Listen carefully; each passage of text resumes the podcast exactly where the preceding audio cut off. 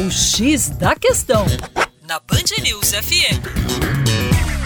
Olá, ouvinte Band News. Com você, o Juninho Lopes, do Terra Negra. O sistema de transporte de cargas no Brasil apresenta-se bastante concentrado no meio rodoviário. Todos sabem que este modal é muito caro de ser mantido e possui menor capacidade de carga em relação a outros modais, como por exemplo em relação ao ferroviário e ao hidroviário. No entanto, a gente vai apontar agora duas curiosidades sobre o transporte rodoviário, porque o que já foi falado todo mundo domina. Primeiro, o meio rodoviário é bastante eficiente no que diz respeito à região sudeste. O Sudeste tem uma topografia bastante acidentada, o que dificulta a construção de ferrovias, daí a necessidade do meio rodoviário.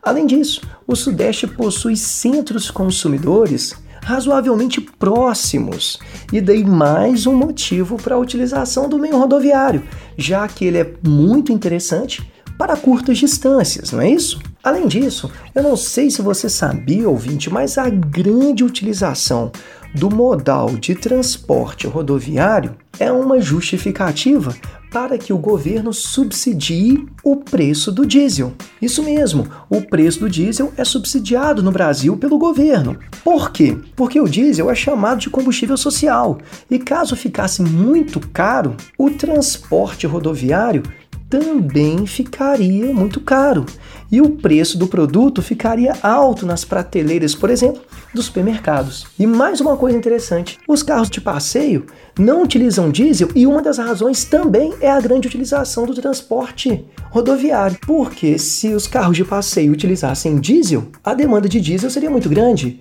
e o preço do diesel aumentaria, lei da oferta e da procura, o que tornaria muito mais difícil o subsídio por parte do governo, fazendo com que o custo frete ficasse mais alto. Para mais, visite nossa página educaçãoforadacaixa.com.